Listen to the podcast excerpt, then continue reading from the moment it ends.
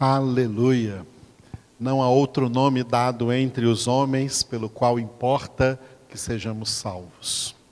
E se esse nome é poderoso para salvação, é poderoso também para qualquer outra bênção. É poderoso para nos curar. É poderoso para erradicar essa pandemia da face da terra, em nome de Jesus. Amados, em cada domingo da nossa ceia, neste ano de 2020, nós estamos em continuação daquilo que fizemos no ano de 2019, falando acerca da doutrina bíblica da oração. E esse ano nós estamos dedicando particularmente a falar acerca da doutrina bíblica de Jesus sobre a oração a partir da oração conhecida por nós como o Pai Nosso. O Pai Nosso que nós vemos na íntegra em Mateus capítulo 6, versículos de 9 a 13, não é uma oração mágica, como as pessoas muitas vezes encaram por aí de maneira religiosa, de maneira tradicional, que pensando que vai, é, vou usar até o verbo errado, o verbo rezar, vai rezar sete Pai Nossos e alguma coisa mágica vai acontecer por causa disso.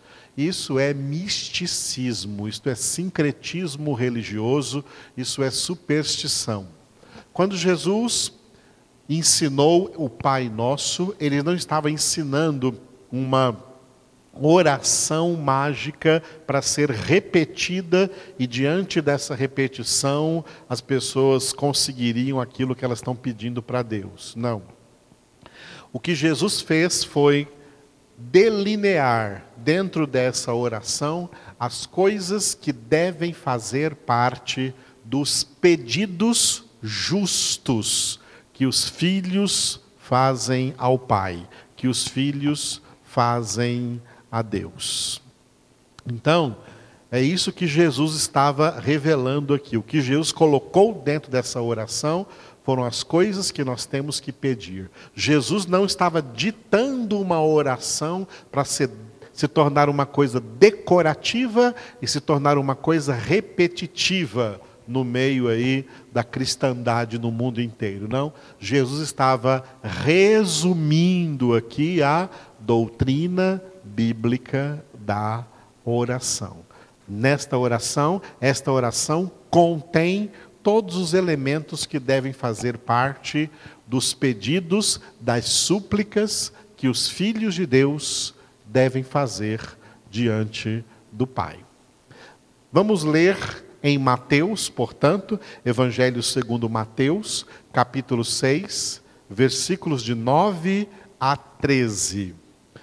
Portanto, vós orareis assim, disse Jesus. E aí vem a oração. Repitam comigo aí da sua casa. Pai nosso que estás nos céus, santificado seja o teu nome, venha o teu reino, faça-se a tua vontade, assim na terra como no céu. O pão nosso de cada dia dá-nos hoje e perdoa-nos as nossas dívidas, assim como nós temos perdoado aos nossos devedores. E não nos deixes cair em tentação, mas livra-nos do mal. Amém. Vocês perceberam aí por esse slide que eu coloquei de vermelho a primeira frase: Pai nosso que estás nos céus, santificado seja o teu nome. Jesus começou com uma introdução. A introdução foi aquilo que nós meditamos nas nossas ceias anteriores aqui desse ano de 2020, desde o segundo domingo de janeiro. Pai nosso que estás nos céus. Essa é a introdução. Podemos chamar a Deus de Pai. Quem é que pode chamar a Deus de Pai? Só quem foi lavado, remido no sangue de Jesus. Somente pessoas convertidas receberam de Deus o direito de serem feitos filhos de Deus. Somente esses são filhos de Deus. Tem muita gente por aí se dizendo filho de Deus sem ser. Não são filhos de Deus. Filhos de Deus são aqueles que receberam Jesus em suas vidas. João 1, 12 e 13. A todos quantos o receberam, deu-lhes o direito de serem feitos filhos de Deus. Estes não nasceram do sangue, nem da vontade da carne, nem da vontade do homem, mas de Deus. Esses, somente esses, podem se dirigir a Deus como Pai. Por isso João, o apóstolo João escreveu em 1 João, capítulo 3, versículo 1: Vede com que grande amor nos amou o Pai, a ponto de sermos chamados filhos de Deus, e nós o somos de fato. Nessa oração, Jesus não colocou nada na primeira pessoa do singular, no meu. Não diz Pai meu, ele colocou Pai nosso. E isso já é um ensinamento, porque os crentes, ser crente significa ser convertido também do egoísmo, do egocentrismo. Crentes, filhos de Deus, são pessoas que não pensam mais só em si mesmas. Não buscam, como diz em 1 Coríntios 13, os seus próprios interesses mas eles pensam nos irmãos, eles pensam na comunidade, eles pensam em todo o corpo de Cristo, em todos os membros, e eles oram e incluem nas suas orações todos os irmãos. Nos últimos tempos, exatamente por causa daquilo que falamos anteriormente, por causa desse costume errado de fazer votos, fazer campanhas, as pessoas só pedem para si mesmas. E elas falam: hoje a minha bênção vai chegar, o meu milagre vai chegar, eu vou alcançar a minha bênção. Olha quanto egoísmo, quanto egocentrismo. Jesus não colocou nada aqui no Pai Nosso na primeira pessoa do singular. Ele colocou na primeira pessoa do plural, nós. Por isso, Pai nosso. Ele não nos ensinou a orar assim, Pai meu, mas nos, nos ensinou a orar, Pai nosso. Pai nosso que estás nos céus. Nós vimos isso no, na, no mês passado. A posição de Deus nos céus representa a sua soberania. Deus está assentado no seu trono de glória e sobre o seu trono ele controla e governa sobre todas as coisas no universo inteiro em nome de Jesus. Jesus usou essa frase, Pai nosso que estás nos céus, para introduzir o que? Uma série de pedidos justos que os filhos de Deus aprendem a fazer, aprendem a orar. Agora vem o primeiro pedido. O primeiro pedido é este: santificado seja o teu nome santificado seja o teu nome.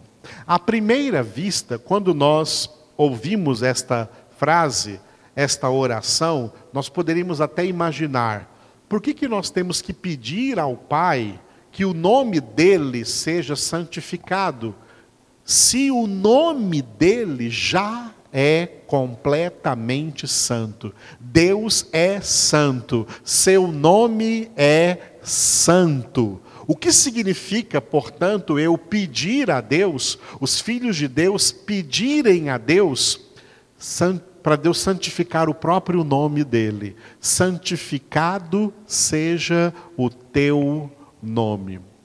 Este pedido é um pedido, digamos assim, entre todos os pedidos que os filhos de Deus podem fazer, podem e devem fazer a Deus, esse é o pedido mais justo.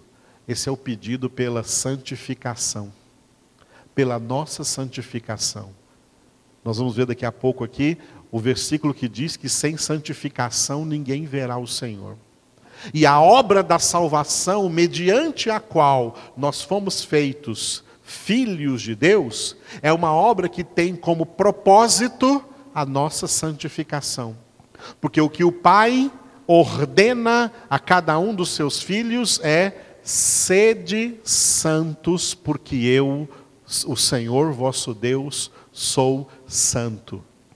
É vontade de Deus a nossa santificação. Deus quer nos santificar, por quê? Porque nós que somos hoje filhos de Deus, povo de Deus, igreja de Deus, rebanho de Deus, nós hoje somos o povo que se chama pelo seu nome. Nós somos o povo que se chama pelo seu nome. Sim, o nome de Deus é santo.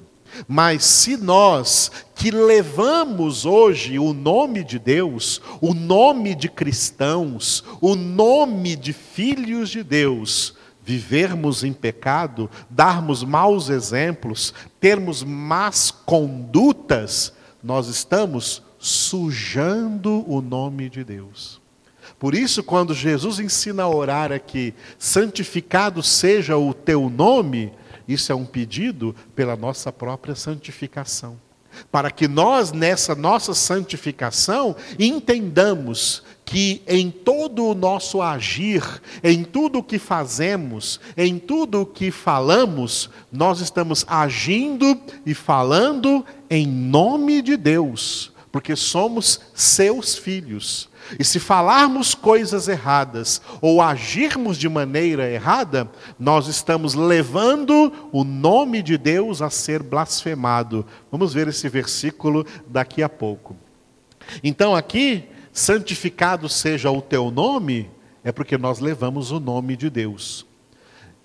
E a questão do nome de Deus é tão séria que ela faz parte, ela fez parte de um dos dez mandamentos. Quando Deus revelou os dez mandamentos, que Ele mesmo escreveu com o dedo dele nos, nas duas tábuas de pedra que Ele mandou Moisés confeccionar, o terceiro mandamento, o terceiro dos dez mandamentos foi esse aqui, Êxodo capítulo 20, versículo 7. Deus declarou assim, ó: Não tomarás o nome do Senhor teu Deus em vão, porque o Senhor não terá por inocente o que tomar o seu nome em vão.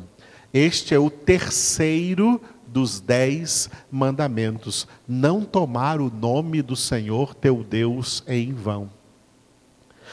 O povo da antiga aliança, o povo de Israel, eles interpretaram erroneamente esse mandamento.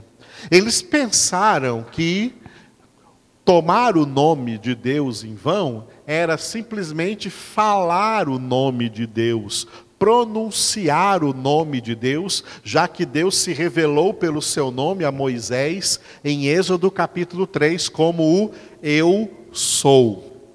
O que nós hoje em português chamamos de Jeová. Eu sou. Todas as vezes no Antigo Testamento em que aparece o nome de Deus, eu sou, em hebraico, até hoje os judeus nas suas sinagogas, quando leem o Antigo Testamento e aparece lá o nome de Deus, ao invés de falar o nome de Deus, de citar o nome de Deus em voz alta, eu sou, eles, eles trocam, eles substituem o nome de Deus por uma outra palavra. Eles às vezes chamam, na maioria das vezes, trocam por Adonai. Às vezes por Hashem, que significa o nome. Às vezes por outro título de Deus, El Shaddai, El Gibor, ou mesmo Elohim, que é Deus. Mas não falam o nome de Deus por causa do temor que eles têm de pronunciar o nome de Deus e de estar pecando contra o terceiro mandamento, que era não tomarás o nome do Senhor teu Deus em vão. Isso foi uma interpretação errônea. Porque quando Deus disse que não tomarás o nome do Senhor teu Deus em vão, não estava falando meramente de citar o nome de Deus, de pronunciar o nome de Deus. Tomar o nome de Deus em vão significa dizer que é de Deus, dizer que crê em Deus, que é uma pessoa de Deus, que é crente, dizer que é filho de Deus e não viver em conformidade com a dignidade do nome do Senhor. É na vida Tomar o nome de Deus em vão é dizer que é de Deus, mas não viver em santidade, não viver em vigilância, não viver em obediência, não viver em perseverança. Viver aí de qualquer maneira, como as pessoas do mundo vivem. Viver de qualquer jeito.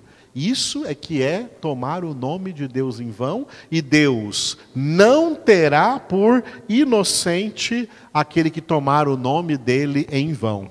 Vamos ver duas coisas, uma positiva e uma negativa. A positiva, o testemunho positivo, um testemunho positivo e um testemunho negativo.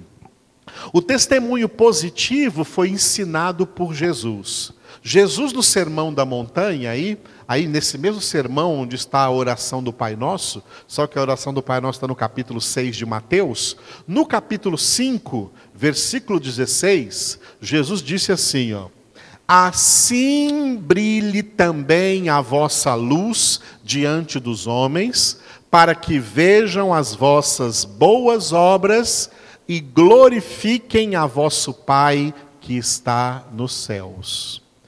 Esse texto aqui faz parte de um texto maior, onde Jesus disse assim: Vós sois o sal da terra, falando para os filhos de Deus, falando para os verdadeiros discípulos dele: Vós sois o sal da terra, vós sois a luz do mundo. Ah, brilhe essa vossa luz diante dos homens, para que vejam as vossas boas obras. Boas obras aqui é as, são as ações, é o que nós fazemos no nosso dia a dia, é o nosso jeito de viver, jeito de trabalhar, jeito de estudar, jeito de dirigir, jeito de conversar, jeito de pensar, jeito de se comportar. Essas são boas obras. Porque as pessoas que são de Deus, elas têm por obrigação de se comportar, de se conduzir na vida de maneira completamente diferente de qualquer outra pessoa no mundo que não tem Deus. Porque nós temos Deus, nós levamos o nome de Deus. Para que as pessoas do mundo, esse é um testemunho visual, e também auditivo, para que as pessoas do mundo que nos veem e que nos ouvem percebam que nós somos diferentes, que nós temos uma conduta diferente, porque nós levamos conosco sobre nossas vidas um nome muito santo, um nome muito digno, o nome do Senhor, o nome de Deus, e glorifiquem a vosso Pai que está nos céus. Isso é um testemunho positivo.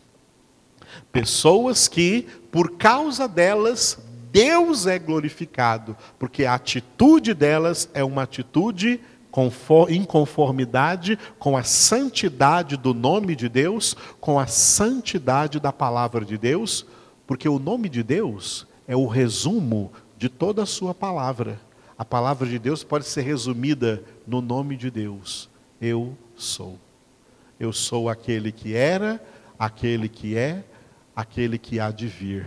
Eu sou o grande eu sou. Esse é o nome do nosso Deus, que está lá também no nome de Jesus. Yeshua em hebraico, o Ie é a abreviação de Yehovah, Jeová, Yeshua, Yeshua é Jeová salva. O eu sou que nos salva é Jesus.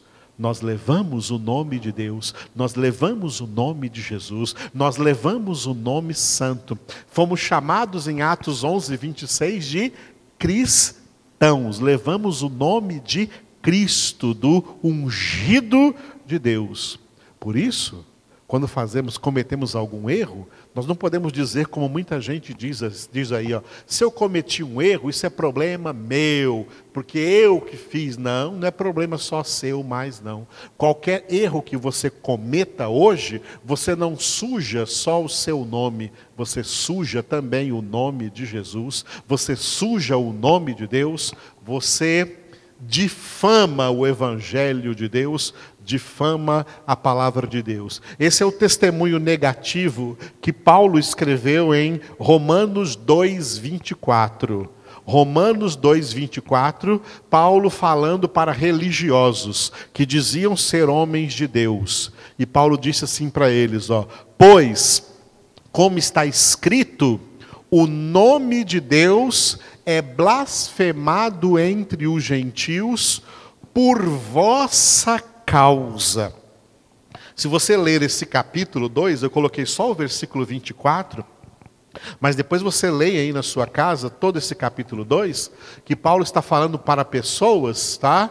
Que gostavam de pregar para outros, ensinavam para outros que não se deve roubar e eles roubavam. Ensinavam para outros que não se deve prostituir e eles prostituíam. Ensinavam para outros que não podiam é, ter ídolos e eles eram cheios de ídolos pessoas incoerentes. Quanta gente há por aí falando que é homem de Deus, que é pessoa de Deus, que é profeta de Deus, mas a vida dessas pessoas não é coerente com a palavra de Deus. E nem mesmo as coisas que elas falam, as doutrinas que elas expõem por aí, não são de acordo com a verdade, com a palavra de Deus. São pessoas que distorcem a palavra de Deus não são homens de Deus nem mulheres de Deus, mas levam o nome de Deus e dão um mau testemunho perante a sociedade, e por causa do mau testemunho dessas pessoas, muitos descrentes dizem assim: Ó, eu não quero ser crente nunca. Eu já vi pessoas falando assim: Deus me livre de crentes. Eu já vi comerciantes dizendo assim: Eu não vendo para crentes. Quando eu vendia para crentes, eles não pagavam, são maus pagadores. Com isso, essas pessoas dão um mau testemunho e o nome de Deus é que fica sujo. O nome de Deus é que é blasfemado entre as pessoas que não conhecem, que não conhecem o Senhor. É por essa razão que Jesus coloca como primeiro pedido, o primeiro pedido que todos os filhos de Deus devem fazer é: Pai, santificado seja o teu nome. Como? Santificado seja o teu nome, Pai, na nossa vida. Santificado seja o teu nome na vida de todos os filhos de Deus, no, na conduta de todos os filhos de Deus, no comportamento de todos os teus filhos, no comportamento daqueles que foram tão poderosamente agraciados por ti com a obra da salvação. Ó oh Deus Todo-Poderoso, santificado seja o teu nome nas nossas vidas, porque o Senhor colocou o seu nome sobre nós. O Senhor colocou o seu nome em nossas vidas. Nós somos representantes do teu nome. Onde quer que nós estejamos, nós estamos ali em nome de Deus, em nome de Jesus. Quando você vai para o seu trabalho, lá no seu trabalho, você é um representante de Deus. Você não está lá no seu trabalho só em teu, só em seu nome. Você está lá no seu trabalho em nome de Deus, em nome de Jesus. Quem estuda, quando você está na sua faculdade ou na sua escola, você não está lá apenas porque você é um aluno daquela escola, um aluno daquela faculdade. Você está ali em nome de Deus, em nome de Jesus. Aonde quer que você vá, você estará naquele lugar em nome de Jesus. Até quando você tira férias e vai a algum lugar, você vai lá em nome de Jesus. Quando você está dirigindo pela rua, você está dirigindo em nome de Jesus. Porque tudo que o Filho de Deus faz, ele está levando consigo o nome do seu Deus, o nome do seu Senhor, o nome do seu Salvador. Cuidado, porque não é só o seu nome que ficará sujo se você fizer alguma coisa errada. Você está você está atentando contra a santidade do nome de Deus. ser filhos de Deus é ter essa altíssima responsabilidade com o nome de Deus. Então, cuidado com o que fala, cuidado com o que faz, porque você coloca em jogo o nome de Deus. Se o que você fala é a verdade, é a palavra de Deus, se o que você faz é justo, é obediência à palavra de Deus, você está engrandecendo o nome de Deus, você está exaltando o nome de Deus. Mas se o que você fala é mentira, é errado, se o que a maneira de você agir é errada, é em desobediência, e você diz que é crente, e diz que é cristão, e diz que é filho de Deus, você está sujando a santidade do nome de Deus. Foi por isso que Jesus diz: ó, santificado seja o, o teu nome. Santificado na vida de todos os teus filhos. Santificado nas nossas vidas. Portanto, isso significa o quê? A nossa santificação. Hebreus capítulo 12, versículo 14, nós lemos: Segui a paz com todos e a santificação, sem a qual ninguém verá o Senhor. A santificação é o segundo nível da obra da salvação. A obra da salvação possui três níveis. O primeiro é a conversão, quando fomos convertidos pelo poder de Deus. Fomos convertidos para ser santificados. A santificação é o segundo nível que vai durar toda a nossa vida. E o terceiro e último nível da nossa salvação é a glorificação, que vai acontecer por ocasião da vinda de Jesus, onde todos quantos foram convertidos e santificados serão glorificados para morar na casa do Pai para sempre, na glória eterna. Agora é a hora da santificação sem a qual ninguém verá o Senhor. Ninguém entra no céu sem santificação. Por isso que a entrada no céu é porta estreita e é caminho apertado, e poucos, poucos acertam com essa porta e conseguem perseverar nesse caminho, porque são os poucos escolhidos do Senhor.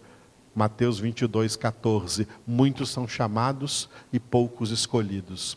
Esses poucos escolhidos são aqueles que vão, até o fim de suas vidas, perseverar na sua santificação. Porque essa santificação, é por essa santificação que ele vai fazer com que o nome de Deus seja glorificado. Quanto mais você se santifica, melhor serão os seus pensamentos, melhores serão as suas palavras, melhor será o seu falar e melhor será o seu agir, a sua conduta será cada vez mais santa em nome do Senhor. E o instrumento de Deus para a nossa santificação não é outro do que a sua própria palavra. Por isso Jesus orou por nós em João 17, 17. Santifica-os na verdade. A tua palavra é a verdade.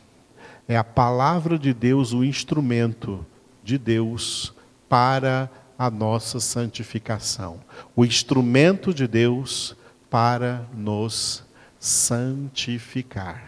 É por meio dessa palavra que nós somos santificados, que nós somos purificados. Por isso Jesus disse também em outro texto, também do apóstolo João, João 15:3, vós estáis limpos pela palavra que eu vos tenho falado. Limpos na escritura é a mesma coisa que puros. Vós estáis limpos ou estáis puros purificados pela palavra que eu vos tenho falado.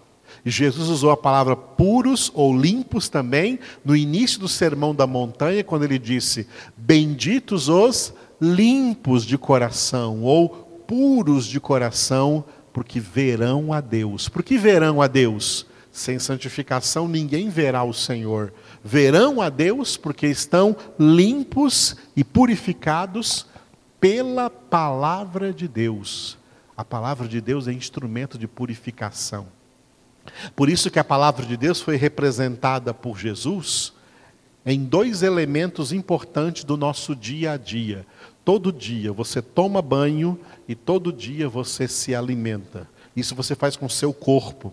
Todo dia você tem que dar banho nesse corpo e todo dia você tem que dar comida, alimento, nutrição para esse corpo. O banho foi, uma, foi representado no batismo. O batismo nas águas representa o poder da palavra de Deus de lavar as nossas almas, de lavar os nossos corações, de lavar o nosso interior. Todos os dias nós temos que cumprir o compromisso do nosso batismo. O compromisso do nosso batismo, que a gente faz uma vez só, você é batizado uma única vez, a um só batismo. Não precisa ficar se batizando um monte de vezes. Você foi batizado uma vez, assumindo diante de Deus o compromisso de que todos os dias você vai dar um banho na sua alma, um banho de palavra de Deus. O corpo você lava com água mas a alma não. A alma é lavada pela palavra de Deus. E como é feio, anti-higiênico e até não salutar, não saudável que alguém vá à mesa todo sujo. É importante que alguém vá comer depois que tomou banho, do que ir comer todo sujo, não é verdade? Então, o batismo representa a palavra nos lavando. E a ceia que nós celebramos essa várias vezes durante a nossa vida cristã, o batismo só precisa uma vez, mas a ceia a gente faz isso todos os meses para re relembrar o sacrifício de Cristo por nós. A ceia que vamos cear agora mesmo é a representação da palavra de Deus como nutrição espiritual, como alimento espiritual para as nossas almas. As nossas almas, o nosso espírito não se alimenta de pão, de arroz, de comida, de feijão, de carne.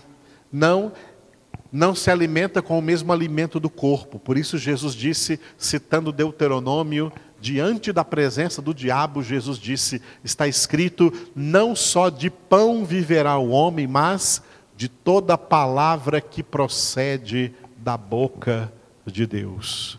De toda palavra, não só de pão, porque o pão ali representa o alimento físico, o alimento do corpo. Mas a alma não se alimenta desse alimento do corpo. A alma precisa de um alimento espiritual. E esse alimento espiritual, o único alimento espiritual da alma é a palavra. A palavra é um elemento que opera duas coisas na nossa alma: o banho e a nutrição. A purificação o batismo representa isso, a purificação, ser lavados todos os dias, dar um banho de palavra na nossa alma, e ao mesmo tempo que fazemos isso, estamos dando também o pão da vida, o alimento verdadeiro, que Jesus chamou em João 6 de minha carne e meu sangue. Minha carne é verdadeira comida, meu sangue é verdadeira bebida. Jesus estava falando ali da palavra. A palavra nos lava e a palavra nos alimenta. A palavra nos purifica, nos lava e a palavra nos nutre, nos alimenta e nos fortalece e nos leva a crescer na graça e no conhecimento do nosso Senhor e Salvador Jesus Cristo. Eu creio que você aí na sua casa, onde você estiver, você preparou aí a sua mesa esse é um momento de grande importância diante do Senhor. Os elementos que nós vamos receber, que você vai receber aí na sua casa, ele é simbólico, são, são elementos simbólicos. Não é esse pãozinho aí que te alimenta e nem esse suco de uva que te alimenta. É a palavra que te alimenta. Eles representam a palavra de Deus. Tá? Eles representam a palavra